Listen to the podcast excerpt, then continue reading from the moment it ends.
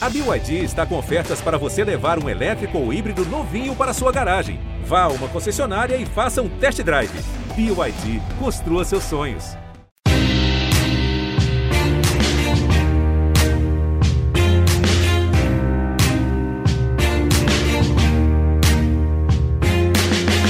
Olá, ouvintes do GE, eu sou Rodrigo Capello e este é o Dinheiro em Jogo. Hoje nós vamos conversar com o diretor financeiro do Parma, um especialista em finanças, para ter uma visão externa do futebol italiano.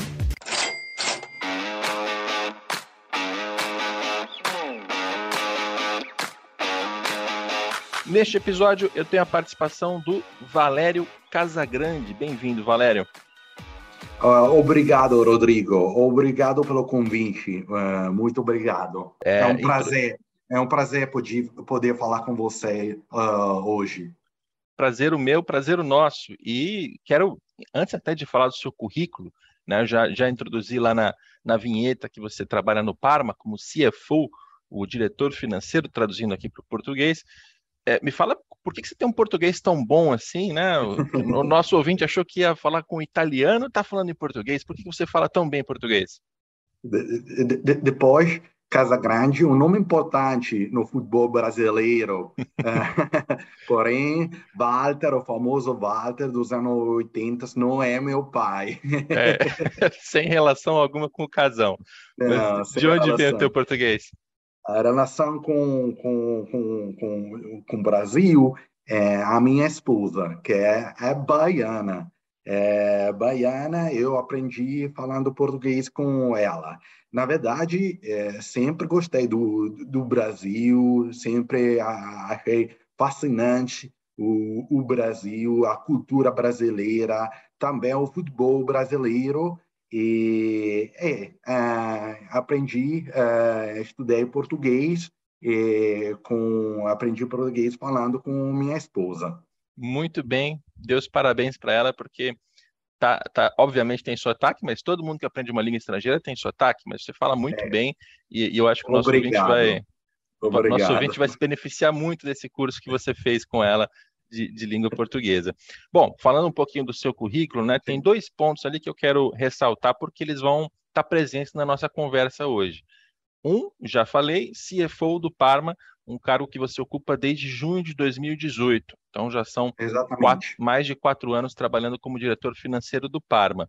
E outra função muito importante foi é, o diretor de finanças e do departamento de controle, talvez, eu estou traduzindo aqui literalmente, da Liga Nazionale Professionisti B, a segunda divisão Sim. da Itália. Então, você tem uma experiência de liga e você tem uma experiência de um clube de futebol na área de finanças. É, é, são duas experiências que eu quero tratar aqui bastante. É, fala um pouco sobre você, como é que você entrou nessa área para trabalhar com finanças no futebol? É, exatamente, é, é exatamente como você falou. É, antes de entrar na, na liga, eu trabalhava, digamos assim, nos setores normais. eu trabalhei na Deloitte como na auditoria, como auditor, depois por uma uh, una compagnia financeira, uh, um, uma companhia de consultoria e eh, depois entrei na, na, na, na, na liga no 2010. E, naquela época, uh, tinha uma passagem muito importante na história do futebol uh, italiano, uh, a divisão da, da, da, liga. Na, antes, tinha uma única liga uh, que uh, coordenava uh, Série A e Série B. depois do 2010, um, a divisão entre a, a, Liga Série A e a, a Liga Série B. Naquela época, um, a Liga Série B achava, estava querendo uma pessoa que eh, fosse responsável, eh, responsável da, da, dos números da, das contas, e foi assim que eu entrei na, na Liga Série B. Digamos assim, é, foi o começo de um, um trend uh, de uma maior sensibilidade uh, do futebol italiano pelos números, pela parte financeira. Um trend que acho está continuando, está um, melhorando com entradas de vários investidores estrangeiros, particularmente americanos, que é a tendência do futebol italiano nesse específico momento. Legal. Como, como você está falando da liga, acho que eu vou até é, começar por aí. A gente fala sobre o Parma mais ou menos na segunda metade da nossa conversa. Aliás, vai ser um papo que vai é, vai ser vai despertar o saudosismo de muita gente, né? Porque o Parma ali dos anos 90 foi um time bem bem marcante, bem interessante. Mas liga de clubes para a gente no Brasil hoje é um assunto assim de primeira importância porque a gente não tem uma liga de clubes, né? Os nossos dirigentes ainda estão negociando para fundar uma liga, tem ali certas divergências, grupos de um lado e de outro, tal. É, e a princípio estamos falando aqui sobre uma liga que vai abarcar os clubes de primeira e segunda divisões. Então a gente nasceria da maneira como vocês eram antes de 2010. E agora você está contando que teve uma divisão, né? A liga italiana Sim. ela tinha as duas divisões e dividiu. Então conta para gente, quando você chegou à Liga B, qual era o cenário? Assim? É, é, você, você, tinha clubes em situações financeiras muito ruins ou, ou nem tão ruins assim? É, tinha fair play financeiro? Qual era o estado quando você chegou? É uma ótima, ótima pergunta, uh, ótima consideração. É, uh, eu faço um step back, uh, tentando de fazer também uma comparação entre a situação italiana e uh, a situação uh, brasileira. Uh, na Itália existe a Federação Italiana, que se chama Federcalcio, ou FIGC, que é equivalente, é, é símil à, à CBF brasileira. É, é, pública, é uma organização pública.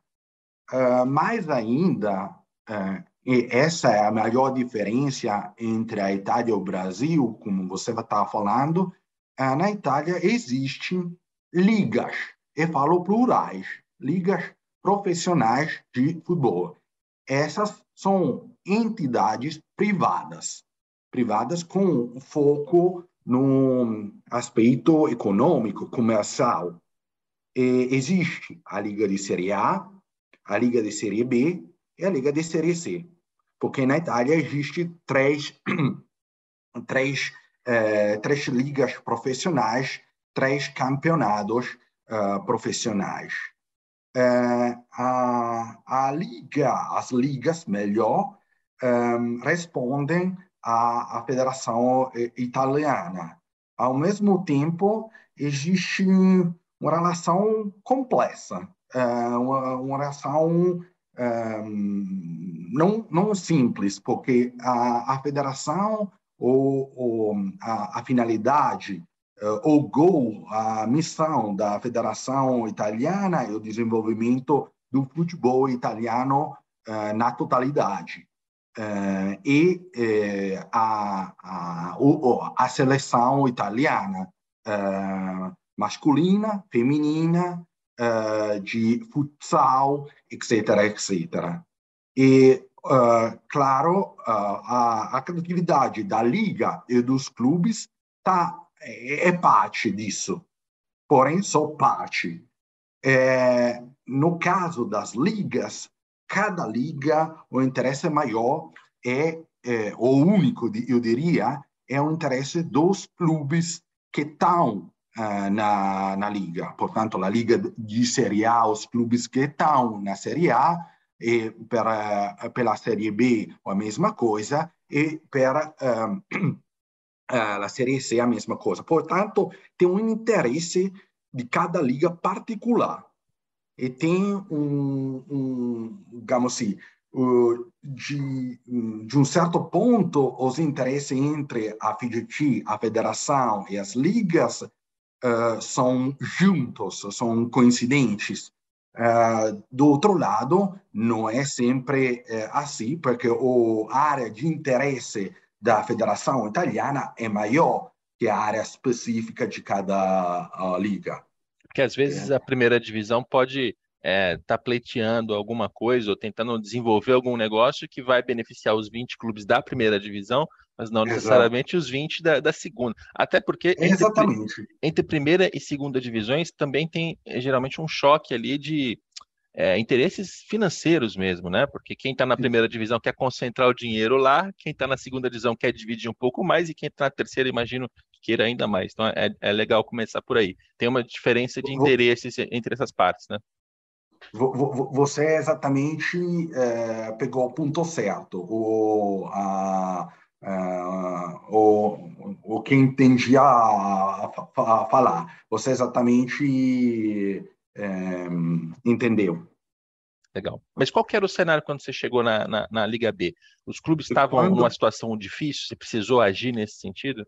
Sim, sim. Naquela época, uh, naquela época, uh, primeira coisa estava uh, tava sendo clara, estava sendo sempre maior a diferença entre os grandes clubes e os clubes menores. E por isso parecia um, certo, parecia um, inteligente uh, separar a, a, as duas ligas para criar uh, diferentes uh, estratégias entre as, as duas ligas. E, em particular, a situação dos clubes menores da os clubes de Série B era muito era muito difícil. E a separação parecia ser uma resposta, uma solução para melhorar a situação financeira, econômica dos clubes da Série B, com a introdução também de uh, a, o que a gente na Itália chama de mutualità. Mutualità é dinheiro que um, a, a Série A reconhece pela pelas outras uh, ligas. A ideia é que um, a, a, função a função das outras ligas ajuda uh, o desenvolvimento também da uh, série série A. Mas voltamos voltamos na situação específica daquele período e o que que eh, ações concretas a série B eh, fez naquela época um, uma iniciativa muito interessante, eh, também porque se fala muito disso no uh, contexto europeu, foi o uh, uh, salary cap. significa colocar um, um limite na nas compras, nas despesas, nos gastos dos clubes, com referência, em particular, aos salários dos jogadores. É um mecanismo uh, muito usuário num esporte profissionais americano. Porém, no futebol não é tão usuário. Uh, por minha consciência, uh, a, agora é a Liga Espanhola que está tendo um, um, um mecanismo pa parecido com isso, e também a Série B eh, continua com esse mecanismo. E qual, qual, é, qual, qual, era e qual é o princípio de funcionamento? Que os, os clubes podem gastar pelos salários de, dos jogadores uh, uh, entre um limite que é uma percentagem uh, do, do, do, do, do turnover uh, uh, do não, não lembro do, do, da palavra. Pode, eu, eu traduzo, eu traduzo. Turnover é faturamento, é a arrecadação é total. Fatu, a receita faturamento, bruta. Faturamento. É isso para criar sustentabilidade econômica financeira.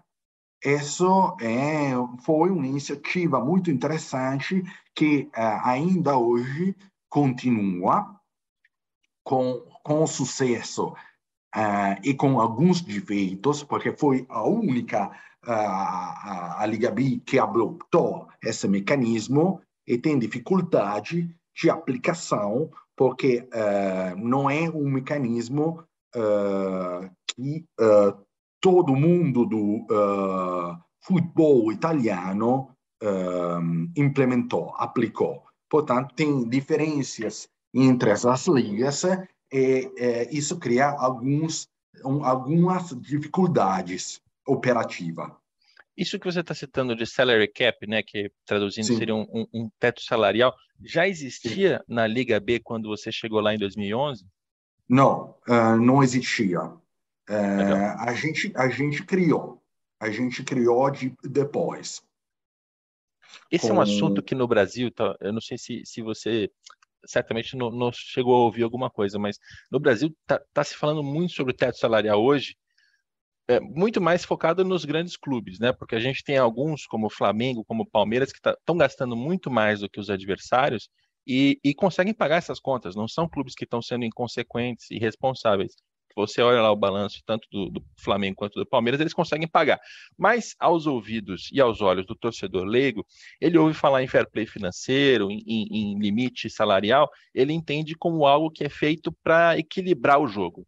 Não, não, não, o Flamengo está gastando demais, a gente tem que botar um limite, que senão ele vai, vai ganhar tudo. Mas não é para isso que funciona um teto salarial, né? É, é mais para tentar tornar a indústria mais saudável. É, tô, tô, equivocado? Qual era o objetivo não. Lá na, na Liga é, B de ter essa, esse teto? Hum, diria uh, os dois. Os dois. Um, não, não, não, é, não é fácil um, Uh, e, e, não é fácil falar disso em, em, a, digamos assim, os efeitos que se produzem é diferente baseado uh, na, um, nas letras do regulamento. mas, digamos assim, tem também tem os dois, que significa tem o efeito de equilibrar a competição e, do outro lado, de criar uh, sustentabilidade econômica financeira pel, uh, pelos clubes. Um, uh, falando em geral, em geral, você pode olhar, a experiência do NBA, do NFL, do, dos Estados Unidos, e naquele caso, a forma de implementação criou também equilíbrio uh, no, no, ponto de vista da uh, equilíbrio na competição. Uh, na, na Europa, eu diria que tem também esse princípio, porém, principalmente o foco é na sustentabilidade econômica e financeira do, dos clubes porque no futebol, e isso é, é, curioso, né? Porque a gente, a gente olha muito isso no Brasil, conta para o torcedor, e, e, talvez passe a impressão de que em outros lugares do mundo não é assim, mas no futebol, se o dirigente puder gastar é, mais do que arrecada, puder se endividar, puder antecipar receita para conseguir é, dinheiro para fazer um formar um elenco, formar um time e tentar ser campeão, ele vai tentar, né? Esse é um ímpeto é, que é, é global, né? É bom, é, é, é, é, muito bom essa consideração, porque é realmente um business muito, muito particular porque é, no, no, no, o aspecto uh, não financeiro é muito importante. Uh, e, e, só um, na verdade, no fim da competição, é Gana vence. E, e, portanto, todo mundo é, é digamos assim,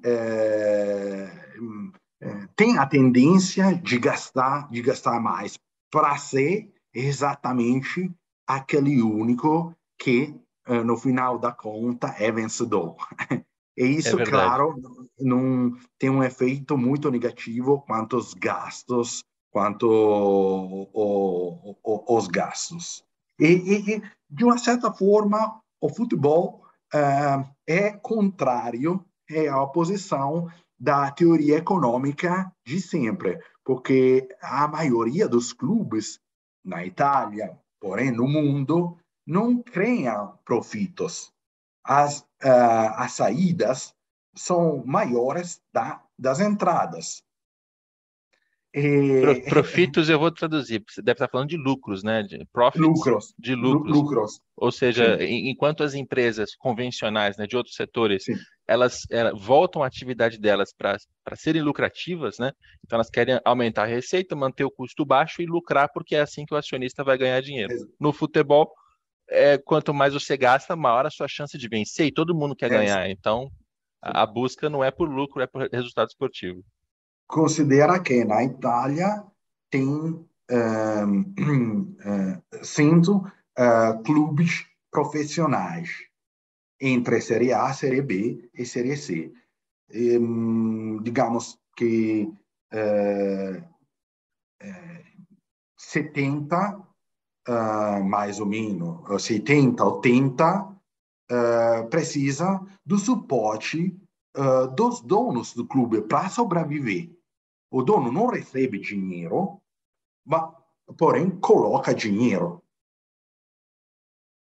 Como é que essa é... conta fecha? Porque aí, aí é, é, também um assunto muito atual aqui no Brasil agora, em que os clubes deixam de ser associações e começam a ser empresas. E no futebol europeu, vocês estão acostumados com as empresas há muito tempo e acostumados com essa dinâmica do dono é, injetar dinheiro. Porque como é que essa conta fecha? É, é, financeiramente? É uma questão de ego, de vaidade? Que tem muito, tem muita gente que tem status por ser dono de um clube, enfim.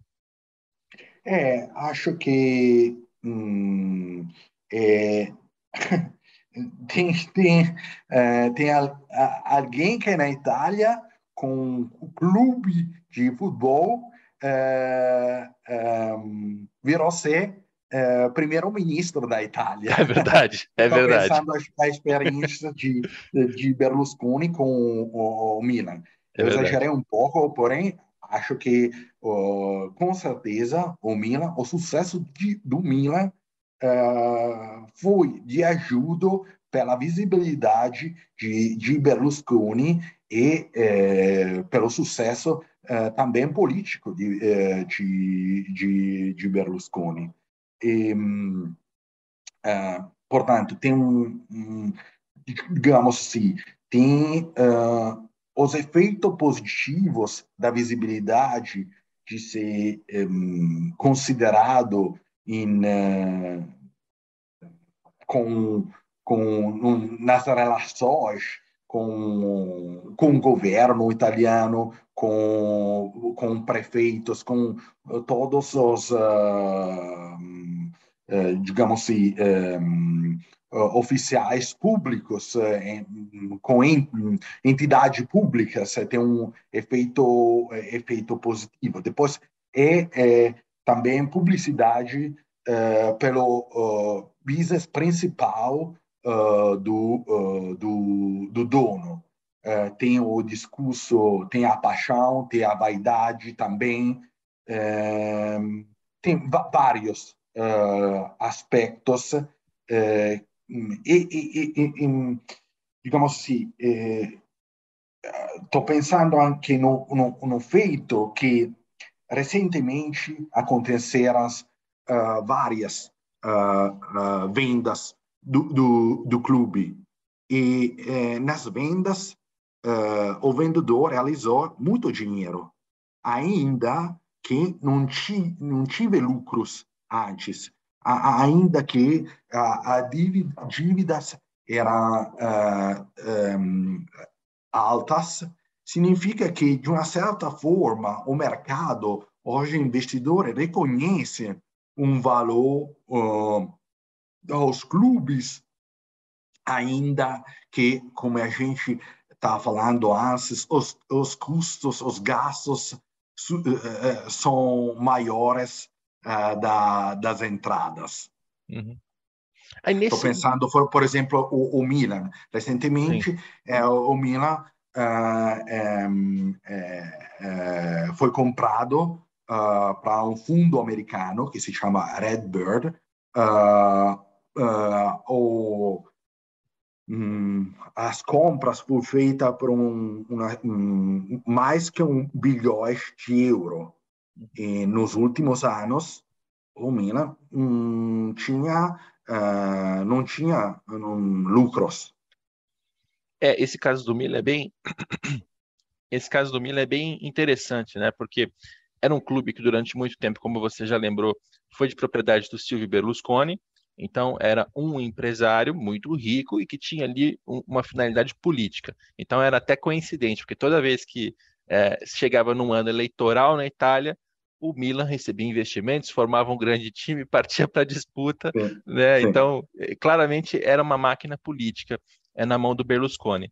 Aí ele vendeu para um grupo de chineses, né, que, que chegou com um discurso também arrojado, mas depois se percebeu que não tinham o dinheiro para fazer frente ao, ao que estavam prometendo. Saíram os chineses, o Milan foi parar na mão do Elliott, né, que é esse fundo de, de investimento em, em hedge, né, que são aqueles ativos de, de alto risco. Na mão da Elliott, parece que eles é, é, organizaram o clube assim, mantiveram a coisa sustentável, controlada, Sim. sem fazer grandes investimentos, porque a expectativa Sim. era revender, e agora revendeu para o Redbird, que é uma outra empresa americana que está comprando clubes, inclusive para montar um MCO, né, um Multi-Club Ownership, uma, uma rede de clubes. Então, é, Exatamente. Para o nosso torcedor brasileiro que agora vê o clube sendo vendido pela primeira vez, quando a gente olha para casos como o do Milan, vai dar para ver o que, que, vai acontecer um pouco mais para frente, porque em algum momento o John Textor vai revender o Botafogo, em algum momento a 777 Partners vai revender o Vasco, e esses, esses clubes entram numa, numa dinâmica que o nosso torcedor não está acostumado ainda. É, o futebol Sim. italiano é uma. É, é, é, vocês estão assim, uns 10 ou 20 anos na nossa frente em termos de tudo que está acontecendo, inclusive na questão da liga. Sim, é, eu diria que um, a, a estratégia é diferente, é baseado que o investidor seja um fundo ou seja um, um businessman, um, um empresário. Uh, o, fundo tem um, todos têm uma lógica, uma finalidade, de uma certa forma uh, financeira. Porém, uh, o, fundo está uh, muito mais focado no, um, num, num, num, breve, uh, num breve termo e uh, na, na maximização, na optimização da, da, da venda. No caso de um empresário, normalmente a relação é mais estável e tem uma perspectiva uh, no, no longo período, mais no longo período. Muito então, interessante. Sim, tam, também o um, realmente falando com você, uh, Rodrigo, nessa conversa, mais a gente conversa, mais, mais eu penso vários, uh, várias áreas, vários comentários, porque uh, a gente falava da liga, eu diria que um aspecto mais, das mais importante da liga é as vendas do direito da televisão. Sim. É, é importante fa falar, falar disso, porque é, é, na Itália não é, é, cada clube que vende os direitos da, da, televisão. É, cada liga que faz isso.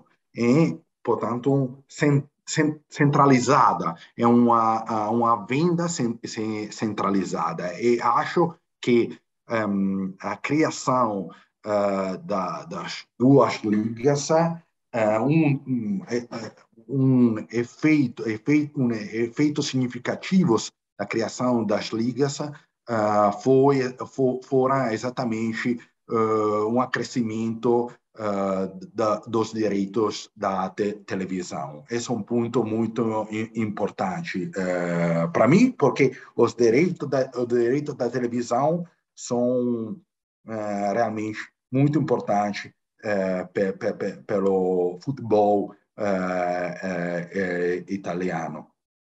E foi assim que, que, e é assim que o futebol tira sua maior receita em todos os mercados, né? Essa é uma outra comparação bem legal que você traz, porque eu lembro de, assim, eu cubro isso há uns 10 anos, eu lembro de no começo ouvir muita gente falando assim, não, porque o futebol brasileiro tem que ser menos dependente da receita dos direitos de transmissão é, que tem que expandir a sua receita com marketing, tem que expandir a sua receita com licenciamentos, merchandising, com é, transferência de jogador, bilheteria, etc.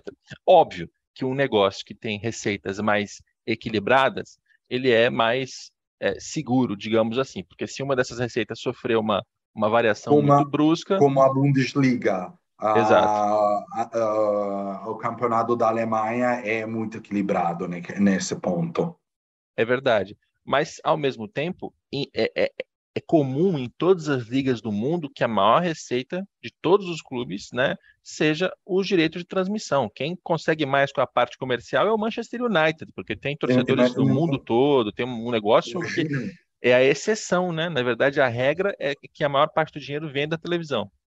Com, com certeza você sabe que a, a, a Premier League chegou no ponto de mais que 3 bilhões eh, cada, uh, cada ano. É, é um, um, número absurdo, absurdo, e é uma força uh, pela Premier League.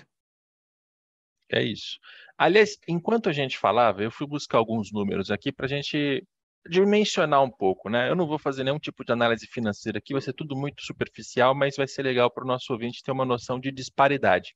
E eu fui pegar números da temporada de 2010, 2011, não por acaso, mas foi porque né, quando você chegou à, à Liga, à Liga B, né? Você começou a trabalhar na Liga B em maio de 2011, então você vai, você vai se, se identificar um pouquinho com aquele período. É, a Inter de Milão, a gente chama assim, né? A Internazionale, em 2011 teve uma receita de 269 milhões de euros. A Juventus teve uma receita naquele mesmo exercício de 172 milhões de euros. O Parma teve 76 milhões. Então a gente já percebe ali uma diferença de uns 200 milhões entre a Inter e o Parma, é, clubes que naquela temporada estavam disputando a primeira divisão ainda. E eu fui buscar um exemplo de segunda divisão só para a gente ter a comparação. Peguei o Atalanta, que o Atalanta é, tem uma participação de Série A é, muito longa, mas na temporada de 2011 estava na Série B, né, na, na segunda divisão. E ali a receita do clube foi de 38 milhões de euros. Então, é, isso dá para a gente a dimensão, né? Quem está na primeira divisão, os grandes clubes da primeira divisão estão ali acima dos 200, quase 300 milhões naquela época. O Parma estava próximo dos 70 e quem estava na segunda divisão tinha é, 30, é, 37, um pouco menos, e, e, é o Atalanta, né? Não é nem o, o, pequeno clube da segunda divisão. Então isso dá para a gente uma, uma, uma noção dessa diferença, assim, da, da disparidade entre os clubes e, claro, a receita de direito de transmissão é, é a maior explicação aqui. Quando a gente compara é, número por número, não vou fazer isso em áudio aqui, porque senão fica muito chato, mas uh, o, o direito rádio televisivo, que é como está aqui escrito no, no balanço, é, é, a maior explicação para isso. E aí, só para gente, a gente amarrar essa parte de Liga B e partir para falar do Parma. Funcionou é, as regras de, de de limite salarial, de teto salarial, né, o salary cap e outras, outras regula regulamentações que você implementou depois da sua chegada, funcionou? A, a, a, segunda divisão, você pode dizer que depois desses sete anos que você esteve lá dentro, ela ficou mais saudável? A, a, a pergunta é, é, muito clara, a, a, a, resposta não é, é fácil e é, os efeitos uh, são uh, foram dependentes de muitos aspectos. Um, diga, a, o mecanismo uh, funciona, funcionou e funciona. Uh, o, o efeito é menos importante por quê? Porque um, na Europa, na Itália, tem vários níveis de competição. Uh, não existe só um, um, um, uma liga, uh, existe várias ligas com mecanismo de uh, promoção, e, tem as competições europeias. Isso significa que ali as ligas é um tecnicamente se fala são abertas é a diferença com as ligas uh, dos Estados Unidos, que são uh, fechadas, porque não tem esse mecanismo, tem só um nível de uh, competição. Portanto, nos Estados Unidos, no, no, no, nas várias ligas profissionais dos Estados Unidos, o mecanismo do salary cap, o mecanismo de teto salarial é mais eficiente. dá mais resultados que eh, na, na, na, na, Europa, porque na Europa, na Itália, tem li, li, li, limitação. Eh, por exemplo, você, nas regras, deve colocar alguns ajustamentos necessários para ter em consideração que o, o, o clube que estava na Série C e que está promovido em Série B não tinha antes essas regras. Portanto, você deve ter em consideração isso. E, de uma certa forma, introduzindo uh, exceção às regras, você uh, faz uh, mais fracas, fracas as regras. E, portanto, os efeitos são uh, menos significativos. Portanto, uh, os resultados foram são uh, positivos, ao mesmo tempo, por causa da estrutura de, das competição geral, está menos, menos significativos que uh, no caso da experiência dos Estados Unidos. É verdade. Espero é verdade. que eh, minha, minha explicação faz sentido. Não, fez todo, fez todo sentido. Você está dizendo que no esporte americano você tem uma Sim. liga formada por 30 Sim. franquias, essas 30 Sim. franquias são sempre as mesmas, não tem rebaixamento. Exato. Então existe uma estabilidade e fica mais fácil colocar uma regra de teto salarial Além do que, no esporte americano não é só o salary cap, né? Tem também o sim, draft sim, claro. que, que, redistribui os atletas que vêm das universidades. Você tem vários mecanismos de, de equilíbrio. E no futebol europeu, você está é, é, no papel da, da, segunda divisão da Itália, chega um clube da terceira divisão, ele não está estruturado ainda, ele não tem é, a capacidade de cumprir com regras da mesma maneira que um clube que caiu da primeira divisão, sim, que, chega, que, chega, com um orçamento sim. muito maior, né? E que tem uma outra realidade. Então, essas diferenças de circunstâncias entre os clubes torna muito difícil aplicar a regra de maneira é, implacável, né? Tem, tem que ter é. uma certa flexibilidade em, em alguns casos. Entendi sim. Sim. É isso? Entendi corretamente? É, exatamente, exatamente. Maravilha. Maravilha. Vamos falar do Parma, então, que agora a gente oh. tá... quer, quer falar Parma, algum outro assunto minha, antes? Minha, minha, minha experiência presente. Isso, exatamente. É, o, o, Parma, o Parma é muito interessante, é, Rodrigo, porque é, entre os últimos uh, 10 anos acho que é exemplificativo das tendências de, uh, do futebol uh, italiano, do business uh, italiano, porque passou através uma experiência dramática, o, o, o, falecimento financeiro do clube no 2015 e por causa disso o clube recomeçou da Série D, é, que é um nível não, não profissional, é, de amateur. É, é, um, um, evento dramático, dramático do lado financeiro, do lado esportivo e do lado so social, pela importância que uh, um clube tem pe, pe, pe, pela cidade de eh, onde o, o clube eh, fica, e particularmente aqui em Parma, especialmente eh, porque tem torte, torcedores muito uh, uh, fiel com, com Parma. Eh, o Parma experimentou um grande sucesso no, no, no fim dos anos no, 90, começo 2000. Portanto, foi um choque pela cidade. Um choque que, pelos clubes eh, italianos e mh, pela, pela, cida, pela cidades italianas, infelizmente, não é eh, totalmente não comum. pode, pode, pode acontecer. Depois, cosa, o que aconteceu?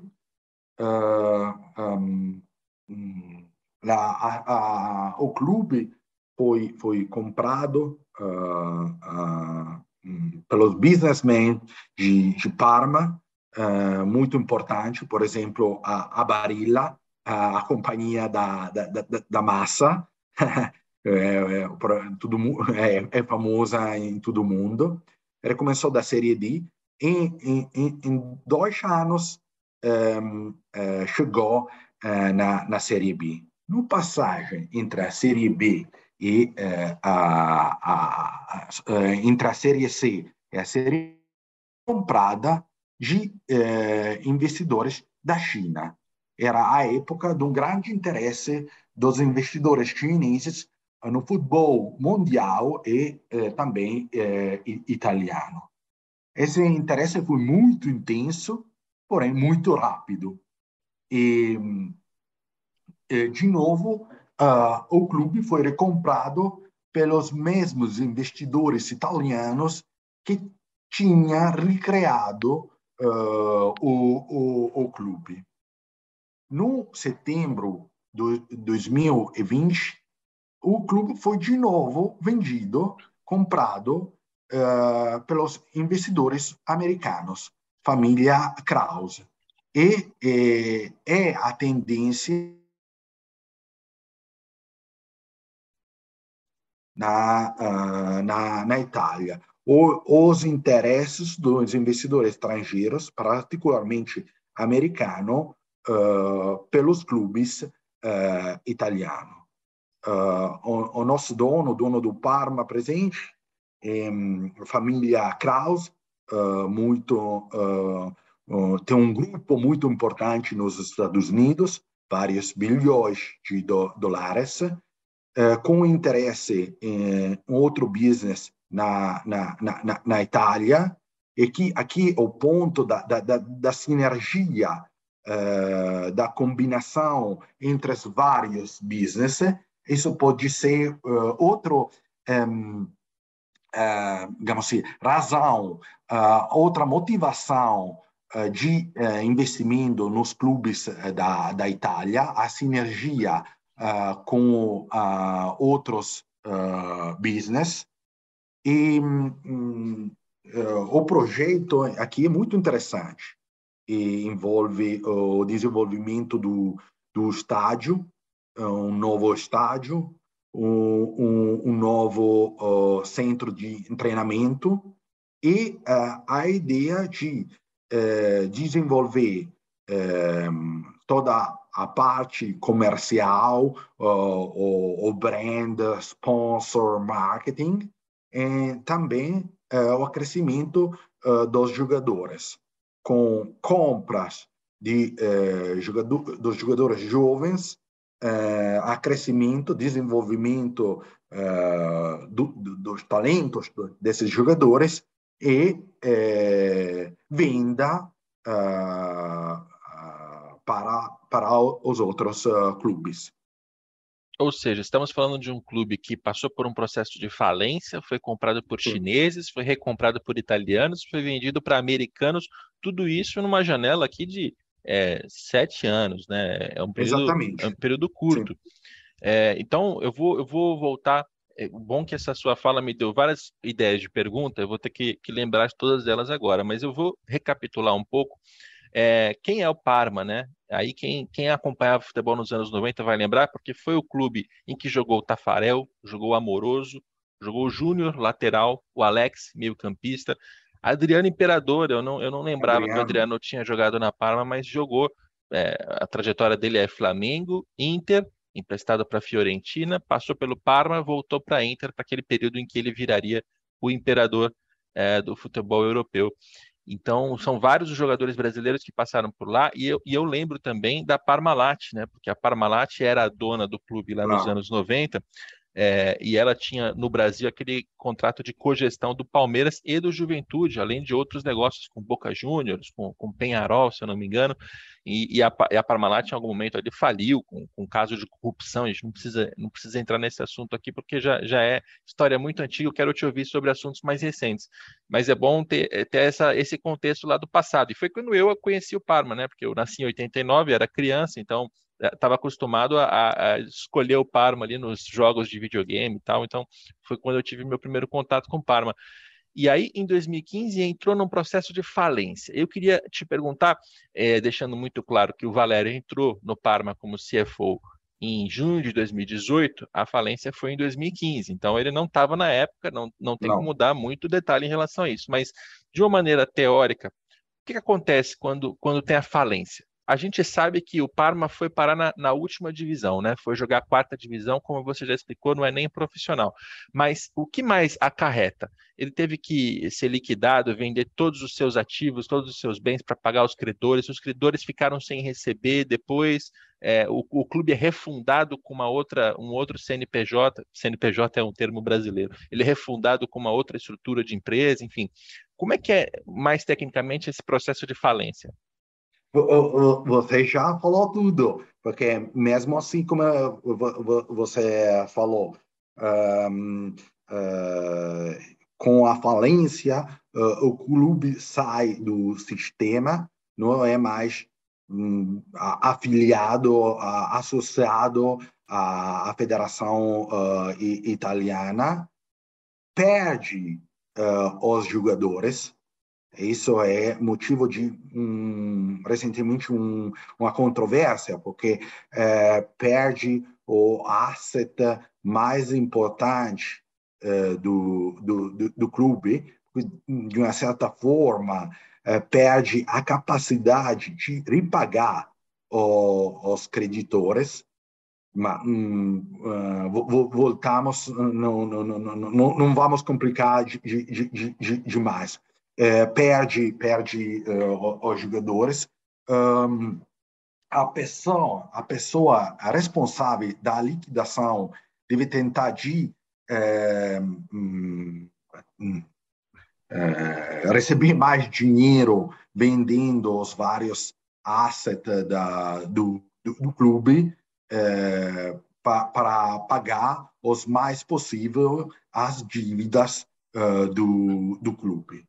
E, no, é, e, a gente continua sendo o clube de Parma, porém a, a entidade é completamente diferente. O clube foi, como você justamente falou, é, refundado. Não entra mais nada com o, o, o clube que experimentou a, a, a, a, a falência. Um, Hum, e, e, tem que reconstruir a história esportiva. A gente começou, uh, ou melhor, uh, que estava já no Parma, começou da Série D, e de sucesso sucesso, conseguiu voltar para a Série A. Infelizmente, dois, dois anos atrás, a gente voltou para a Série B, mas é, é tudo outro discurso é, é, conectado só com é, a situação do, do, jogo, não com a situação financeira do, do, do, do, clube. E é um motivo também de, de, de zoeira entre os torcedores, imagino. Né? Eu fiz um mestrado em negócios do futebol aqui em Barcelona. Eu tinha um colega que era é, da Escócia.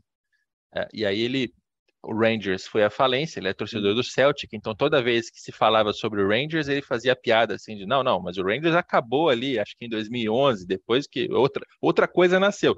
Na prática, a gente sabe que o clube, depois que ele passa por esse processo, ele, ele é refundado, muda tudo, né? Muda a empresa, a situação financeira, os donos, etc, etc, etc.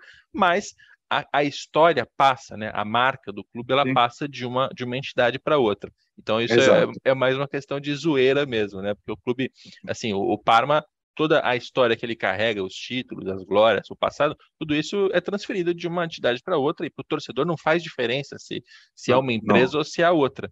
Mas, mas tem esse clima de, de, de, zoação também, assim, tem gente que pega no pé do torcedor do Parma, lembrando assim, ah, vocês faliram em 2015, esse tipo de, de brincadeira comum falando dos, dos torcedores, é, eu estou vendo que tem uh, uma, digamos assim, maior consciência uh, da importância do lado financeiro do clube. Claro, os torcedores são interessados principalmente nos resultados do, do clube. Porém, tem essa consciência que também o resultado passa uh, através, através do, da situação uh, financeira do clube. E que um, com, compras exageradas podem um, comprometer, uh, pode uh, prejudicar uh, o, o, o, clube, a sobrevivência do clube de, de, do lado financeiro. Portanto, vejo um, uma atenção. Os torcedores estão tendo um, mais interesses uh, pela, pela, área econômica financeira do clube, entendendo a importância uh, também pe, pe, pela performance, pela sobrevivência uh, do, do clube mesmo. Isso é muito bom de ouvir, porque a gente sabe que o torcedor, pelas suas manifestações no estádio, na rede social, ele, ele influencia, né? Se o torcedor é sabe que não pode gastar exageradamente, porque se gastar em dívida e eventualmente cai numa falência, a falência é, é traumática, né? É, cria uma, uma consciência que é interessante. E, e, e, a gente no Brasil ainda não sabe o que é isso. Por isso que eu falo, vocês estão vários anos na nossa frente, porque a gente aqui, os clubes são associações civis, eles não entram em processo de falência que existe para uma associação civil é um processo de insolvência civil.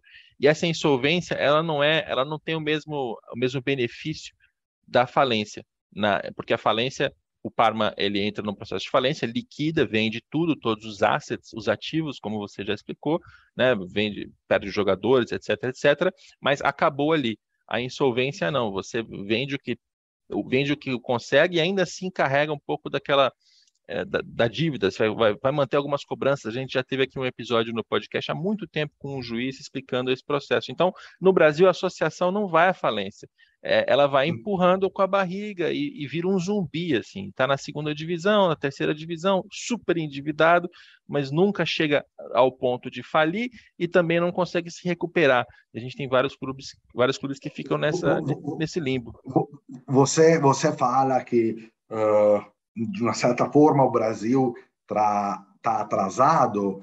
É, entendo o seu ponto de vista, e é certinho você, que você falou. É, de outra forma, eu vejo o lado positivo, que uh, a possibilidade de crescimento é enorme é, pelo, pelo, pelo, pelo, pelo Brasil, porque a, a história, a importância uh, do, do, do, do, Brasil uh, quanto ao futebol é, cria oportunidade de crescimento se o Brasil uh, vai ser capaz de um, aplicar, de colocar, uh, digamos assim, as regras, uh, a sugestão é, que chega uh, da, das outras experiências no contexto uh, brasileiro. Isso vai liberar um, um potencial é, gigante, é, absurdo, considerando a história e é, a possibilidade do, do Brasil. Nesse, nesse sentido, eu vejo uh, o, o, o, lado uh, positivo. Não vai ser um processo uh, fácil, porém uh, pode ser realmente um processo de enorme sucesso uh, pelo futebol uh, brasileiro. E com sucesso econômico, pode chegar na situação que os craques do, do, do, futebol brasileiro não sejam comprados pelos clubes europeus, mas fiquem no Brasil. Imagine, imagina isso. Seria, seria incrível. Acho que dificilmente a gente vai evitar a saída do Vinícius Júnior para o Real Madrid. Esse jogador sempre vai sair porque o Real Madrid é, é muito mais rico. Mas a gente não precisa perder jogador para a Turquia, para o Japão, etc. Né? E, e, eu concordo com você, a gente tem um potencial muito grande. Mas eu, eu vejo dois, dois caminhos assim. Se a gente no Brasil tiver uma liga de clubes, tiver um fair play financeiro, se a gente fizer as reformas estruturais para aprender com vocês o que vocês fazem de, de bom, aí o caminho é, tende a, a, ter o seu potencial ainda mais, mais exacerbado. Agora, se a gente seguir cada um por si, sem, sem é, responsabilidade financeira, responsabilidade fiscal, sem é, pagar, com, comprometendo custos ali que não consegue arcar, a gente pode chegar nesse cenário de falências também, de clubes tradicionais falindo, e dessa vez vai ser falência mesmo, porque esses clubes estão virando empresas, então tem que a gente tem que tomar cuidado e tem que, tem que fazer essas, esses movimentos estruturais. Mas eu, eu queria ainda te perguntar uma outra coisa, né? Porque o Parma passou passou dessa falência em 2015, passou por chineses, italianos, americanos. Você pegou a experiência de donos italianos e donos americanos, né? É, os donos americanos são desse grupo empresarial Krause. Sim, tem, sim. tem uma participação de 90% sobre a empresa, segundo a notícia sim. que eu estou lendo aqui. Espero que ela esteja correta. Qual, qual, que, qual é a diferença de lidar com acionistas americanos e italianos? Porque é, eu ouço muito, e isso mais aqui na Europa, do, do torcedor e do, do, mercado dizendo não, o americano ele chega com uma outra cabeça, porque ele tem uma cabeça de entretenimento, ele tem uma cabeça de, é, de longo prazo, de construção, enfim, é, talvez até também de uma maneira negativa, por, por não entender o DNA do, do, do futebol local, não, não, entender ser mais frio, ser mais ausente, não sei, não sei. Eu queria, eu queria te ouvir, sendo o CFO do Parma nesse período todo, qual a diferença entre lidar com donos né, e, portanto, chefes italianos Sim. e chefes americanos? Um, digamos, um, é, é, mais uma vez, o que você falou tá, tá, tá, tá certo, é, no sentido que a, a mentalidade americana é, é, é focada no, no, no entertainment, na, uh, no planejamento, uh, essas coisas, no, no, na minha perspectiva, uh, eu sou diretor financeiro, é muito positiva. Eu vejo o lado positivo disso. É um, um pouco, claro, um, sobre os resultados, os resultados uh, da, da do, do, do, do, first team, uh, porém, ao mesmo tempo, no desenvolvimento do clube como um, uma companhia, como um, uma corporation uh, uh, americana. E é uma mentalidade, é uma mentalidade que, que, que, que acho muito positiva. Depois, como diretor financeiro, eu sou muito sortudo, porque a mentalidade americana é muito focada nos números, na sensibilidade do lado financeiro, no controle. É, eu tenho uma equipe muito, muito, muito bom, é, muito estruturada, é, e isso é muito importante pela minha profissão e acho importante pela sobrevivência do, do clube. Depois, há, há interesses do, entre análises dos dados é típico da, da mentalidade americana. Eles são muito avançados, é uma coisa muito avançada no esporte uh, profissionais no, no, uh, nos Estados Unidos. Eles estão uh, introduzindo na, na, na, Itália, a gente italiano não é tão focada, sensível nesse aspecto, mas está introduzindo e acho que a gente vai ter benefícios uh, nisso. Do outro lado, do outro lado hum, tem a exigência, eh, eu vejo que está sendo respeitada, de, de, entender o contexto.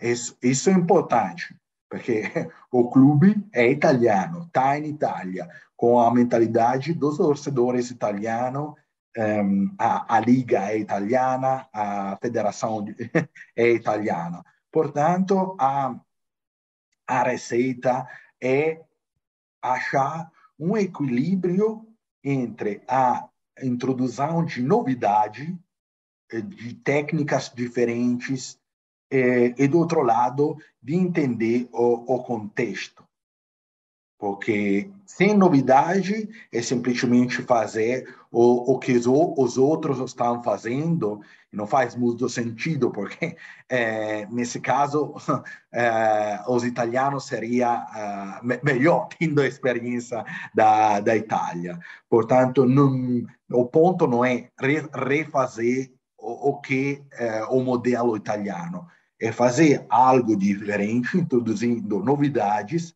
ao mesmo tempo respeitando, entendendo o, o, o contexto, o contexto geral das instituições, da, dos torcedores da cidade.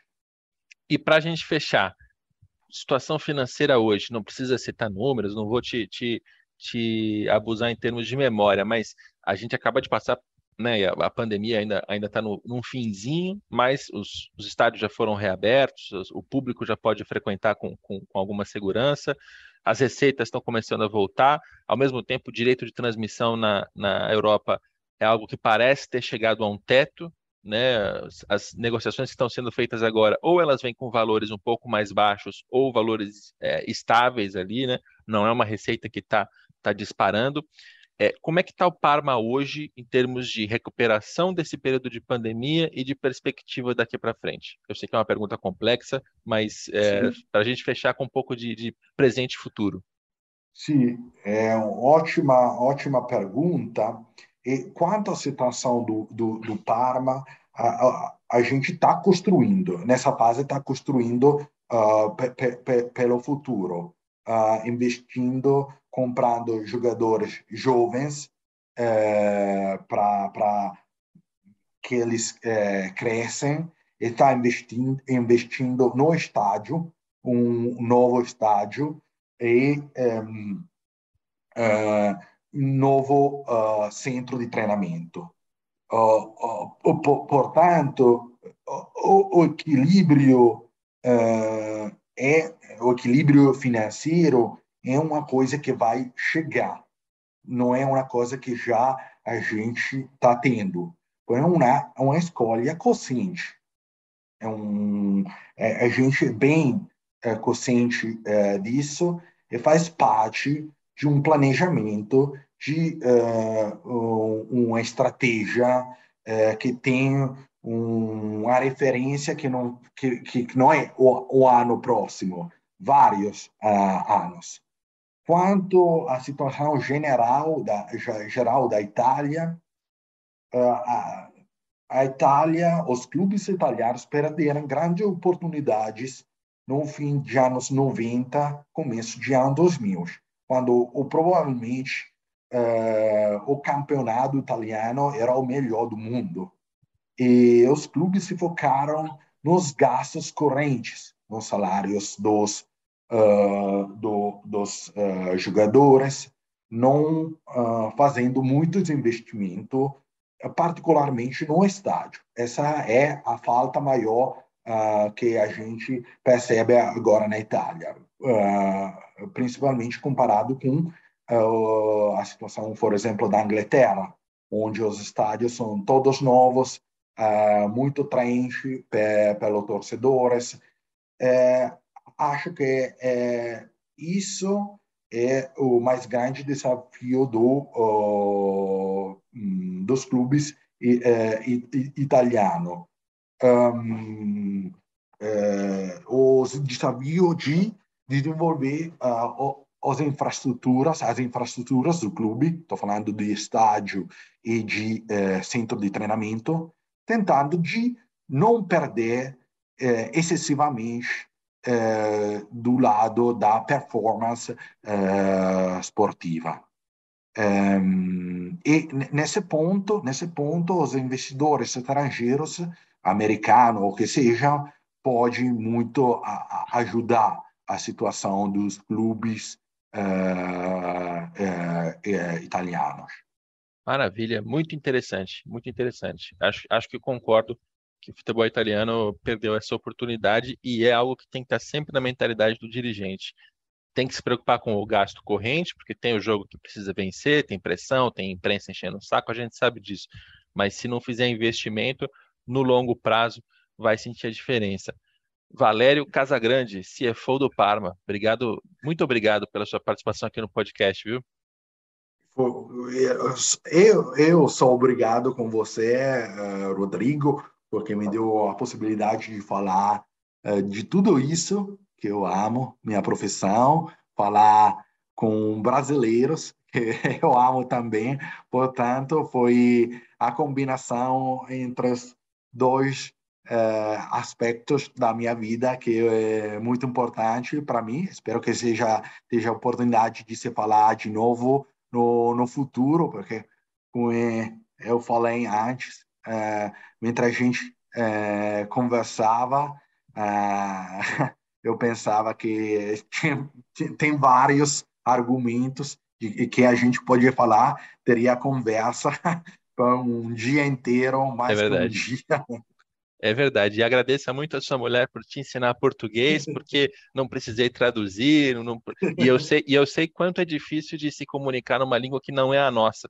As palavras fogem. Então, muito obrigado pelo seu esforço e muito obrigado, sua mulher, por ter te ensinado não, tão bem o português. Na, na, minha cabeça agora tem muita confusão entre italiano, inglês, português. Sei acaba, é. sendo, acaba sendo um mexidão. É, espero que foi claro.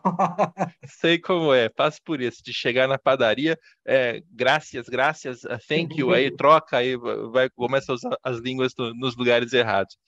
Muito obrigado, é, Valério. E eu espero Obrigado que. para você. Até logo, até a próxima. Até a próxima. E eu espero que o nosso ouvinte também tenha gostado desse papo. É um compromisso meu, né? Já que eu estou estudando aqui, estou tendo contato com pessoas como o Valério, é, trazer para o nosso ouvinte no Brasil também ouvir, conhecer e ter esses, essas, esses pontos de comparação entre onde estamos, onde outras ligas já estiveram. Então, acho que é, espero que tenha sido produtivo para todo mundo. Esse episódio tem a, a, coordenação do André Amaral e do Rafael Barros. A gente volta na próxima segunda-feira com mais um Dinheiro em Jogo.